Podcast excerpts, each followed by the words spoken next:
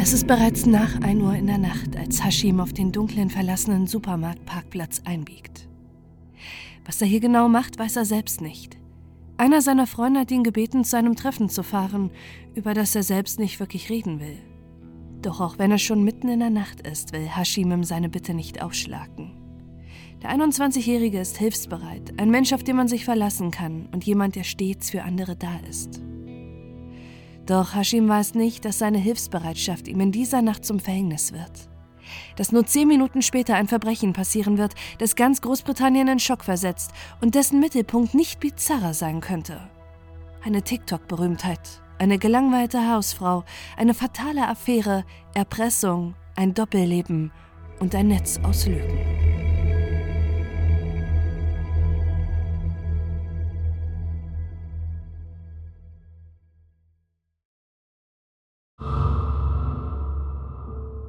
Der TikTok-Star. Scrollt man durch das TikTok-Profil von Mike Bukhari, sieht man eine stets top gestylte junge Frau.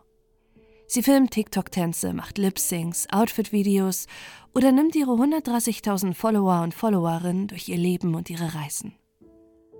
Mike ist nicht nur in der kleinen britischen Gemeinde Stroke on Trent, in der sie lebt, eine kleine Berühmtheit. Ihre Anhängerschaft steigt stetig. Ihre Videos werden millionenfach geliked und ihr großer Traum, Influencerin zu werden, rückt in greifbare Nähe. Aus diesem Grund beschließt Mike auch, ihr Studium abzubrechen. Sie will sich voll und ganz auf ihre Karriere und Fashion konzentrieren.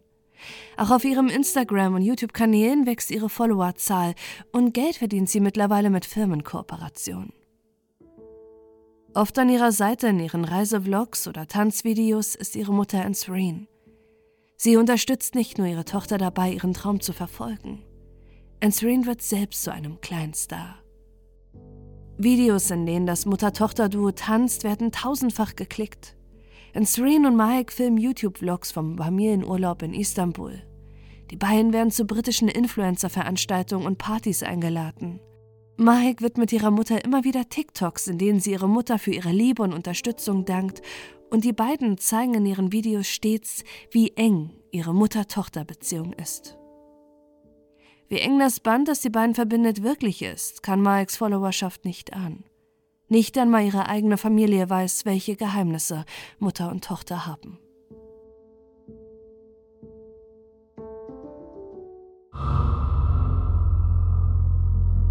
Die Mutter. Für Insreen bedeutet der Erfolg ihrer Tochter auf TikTok viel. Viel mehr als für die meisten Eltern, die stolz auf das sind, was ihre Kinder geschafft haben. Als Insreen noch ein Baby war, zogen ihre Eltern von Pakistan nach Großbritannien. Schon früh hatte sie davon geträumt, ihr Leben anders zu leben, als es ihre eigenen Eltern von ihr erwartet haben. Sie hat nie von einem Leben als Hausfrau geträumt. Sie wollte studieren oder als Flugbegleiterin arbeiten und die Welt bereisen. Doch ihre strengen Eltern hatten andere Pläne. Ansreen wird von ihren Eltern verboten, das College zu besuchen. Stattdessen soll sie früh heiraten, Kinder bekommen und sich um den Haushalt kümmern. Es ist ein Leben, das Ansreen nie glücklich gemacht hat und sie sich deshalb geschworen hat, ihren eigenen Kindern alle Freiheiten zu ermöglichen. Ihrem Sohn und ihrer Tochter ermöglicht Ansreen all das, was ihr als Teenagerin und junge Frau verwehrt wurde.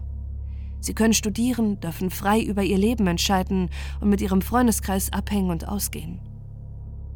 Besonders zu ihrer Tochter Mike hat sie schon immer eine sehr enge Verbindung. Sie sieht in ihr die junge Frau, die Ansreen so gern selbst gewesen wäre, aber es nie durfte. Die beiden sind wie Schwestern, beste Freundinnen, die alles zusammen machen. Und als die TikTok-Karriere ihrer Tochter in Fahrt kommt, eröffnet Mike ihrer Mutter eine Welt, von der sie immer geträumt hat. Eine Welt voller Partys und Popularität. Später sagt Ansreen vor Gericht, als ich geheiratet habe, war ich nur eine Hausfrau. Aber seit dieser TikTok-Sache bin ich mehr aus mir rausgekommen. Es waren wie zwei verschiedene Leben. Es war einfach spannend. Wir waren unterwegs, wir sind ausgegangen und haben Leute getroffen. Ansreen begleitet ihre Tochter zu Events und Reisen. Sie lernt zusammen neue interessante Menschen kennen. Und auch Ansreen genießt die Aufmerksamkeit, die sie nun auf TikTok bekommt. Die Videos, in denen Mutter und Tochter gemeinsam zu sehen sind, werden am besten geklickt. Und sie freut sich über die Kommentare, wenn die Followerinnen ihrer Tochter schreiben, dass sie auch gern so eine coole Mutter wie Anserine hätten. Eigentlich könnte es für das Mutter-Tochter-Gespann nicht besser laufen, bis sich Anserine Ende 2021 an ihre Tochter wendet. Sie hat ein Geheimnis, das sie mittlerweile nicht mehr nur für sich behalten kann. Seit zwei Jahren führt sie ein Doppelleben.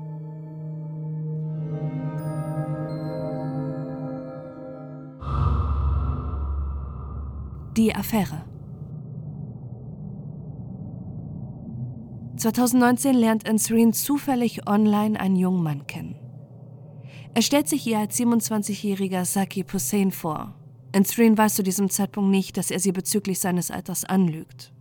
Er ist nicht 27, sondern erst 18 Jahre alt.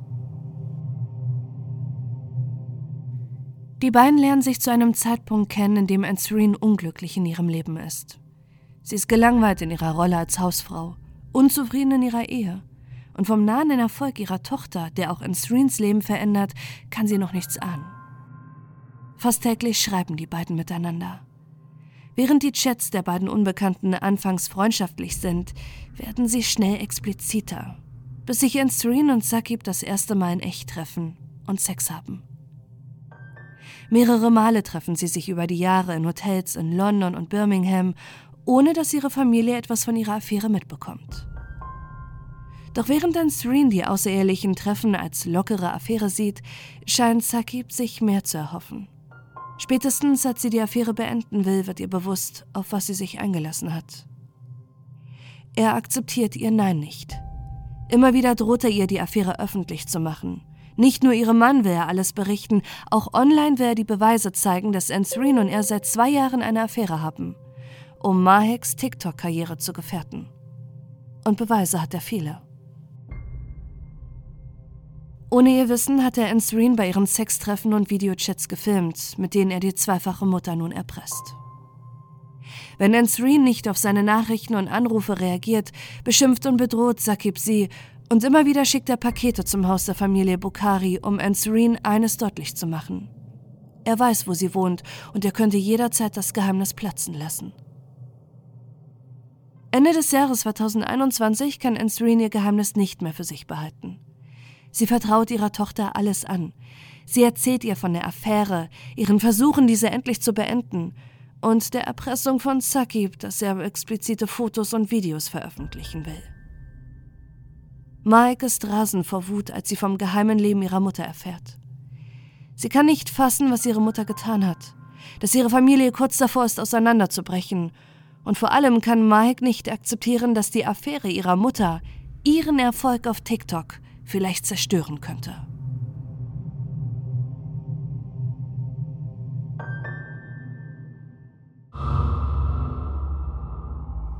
Eine tödliche Falle.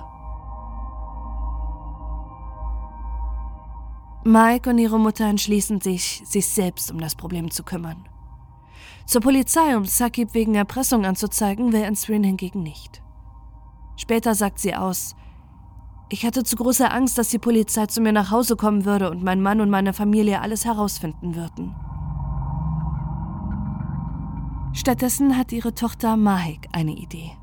Sie will der Affäre ihrer Mutter eine Falle stellen. Sakib verlangt von Ansrin das Geld zurück, was er während der Affäre für sie ausgegeben hat. Angeblich insgesamt 3000 Pfund. Genau das will Mahek ausnutzen, um den ehemaligen Liebhaber ihrer Mutter zu einem Treffen zu kriegen.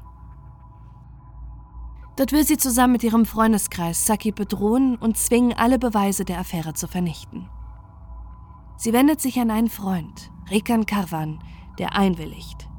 Er zeigt ihr eine geeignete Stelle für das Treffen, fragt seinen besten Freund Reis Jamal, ob er ihm und Mike helfen will und am 4. Januar 2022 schreibt Mahek ihrer Mutter, die Jungs werden sich um ihn kümmern, er wird nicht wissen, an welchem Tag es passieren wird.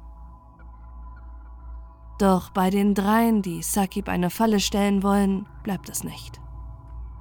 Reis lädt noch weitere Leute zu dem Treffen ein, darunter Freunde von ihm sowie sein Cousin. Es ist eine bizarre Dynamik, die auch im späteren Gerichtsprozess Fragen aufwirft. Was hatte Reis ihnen erzählt, was dort mit Saki passieren soll? Wussten alle Beteiligten überhaupt, warum es dieses Treffen gibt und dass Sakib eigentlich nur Angst gemacht werden sollte? Oder dachten alle Beteiligten, dass es wirklich nur ein normales Treffen des Freundeskreises werden soll? Das zumindest sagt im späteren Prozess Natascha Akhtar aus, eine 21-jährige Jurastudentin. Sie ist in Reis verliebt und hat sich gefreut, als dieser sie gefragt hat, ob sie mit ihm und seinen Freunden abhängen will.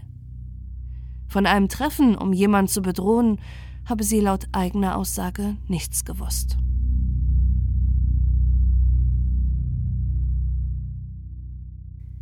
Gegen 21 Uhr am 10. Februar 2022 klingelt Mikes Handy. Es ist Sakib, der ihr schreibt: Ich werde deinem Vater eine Nachricht schicken. Ich zeige ihm alle Beweise, die Bilder und die Nachrichten mit den Worten Ich liebe dich. Ich werde alle schmutzigen Videos schicken und ihm sagen, dass ich mein Geld will. Wie die Polizei später feststellt, sind es keine leeren Worte. Der 21-Jährige ist bereits auf dem Weg nach Stroke on Trent, scheinbar bereit, diesmal seine Drohung wahrzumachen und zum Haus der Familie Bukhari zu fahren. Auch Mike scheint zu ahnen, dass es ernst wird, weshalb sie sich mit ihm und ihrer Mutter für ein Treffen noch in derselben Nacht verabredet. Die Geldübergabe soll auf einem verlassenen Supermarktparkplatz stattfinden und Sakib willigt ein. Gegen 23 Uhr fahren Mike und Ansreen zu Hause los in Richtung des Parkplatzes. Doch sie sind nicht allein. Auf zwei Autos verteilt sitzen Reis und Rekans Freundeskreis. Insgesamt sind sie zu acht. Eine Sache hat die 24-jährige Mike allerdings nicht in ihrem Plan bedacht. Sakib kann gar nicht alleine kommen. Er hat keinen Führerschein. Zu dem abgelegenen Parkplatz muss ihn niemand fahren.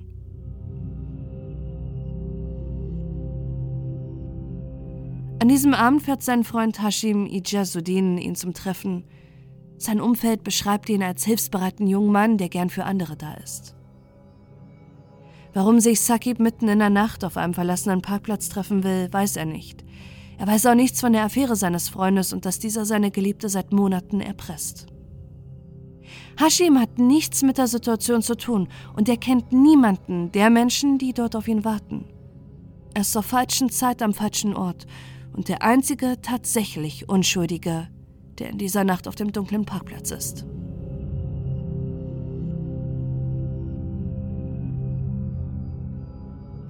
Um 1.17 Uhr biegen Sakit und Hashim auf dem Supermarktparkplatz ein. Doch bevor sie aussteigen, bemerken sie, dass dort zwei Autos parken, die scheinbar auf sie warten. Hashim hält nur kurz, bevor er direkt weiterfährt. Kurze Zeit später fahren auch die beiden anderen Autos los, die Hashim und Sakib durch die Nacht verfolgen. Wenn Hashim schneller wird, werden auch die Autos, die ihn verfolgen, schneller. Wenn er abbiegt, biegen auch die beiden anderen ab. Im Wagen geraten Sakib und Hashim immer mehr in Panik, bis Sakib den Notruf wählt und panisch in sein Handy schreit. Wir werden von Leuten verfolgt. Sie haben Sturmhauben auf. Sie versuchen uns von der Straße zu drängen. Sie versuchen uns zu töten. Sie haben uns gerammt. Bitte helfen Sie uns, wir werden sterben. Kurz danach ist das Telefonat mit der Polizei plötzlich ab. Nur wenige Minuten später geht ein weiterer Notruf ein. Es wird ein schwerer Verkehrsunfall auf der Autobahn in Leicester gemeldet.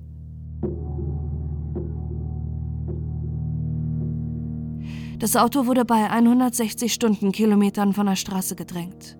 Es hat die Leitplanke durchbrochen, es ging ein Baum gekracht, das Auto wurde zweigeteilt und fing sofort Feuer. Sofort rücken Polizei und Feuerwehr aus, die den Brand löschen können. Doch im Inneren des Autos offenbart sich ihnen ein grausamer Anblick. Es sind zwei verbrannte, tote junge Männer im Inneren des Fahrzeugs. Für Hashim und Sakib kommt jede Hilfe zu spät. Sie haben den massiven Aufprall nicht überlebt.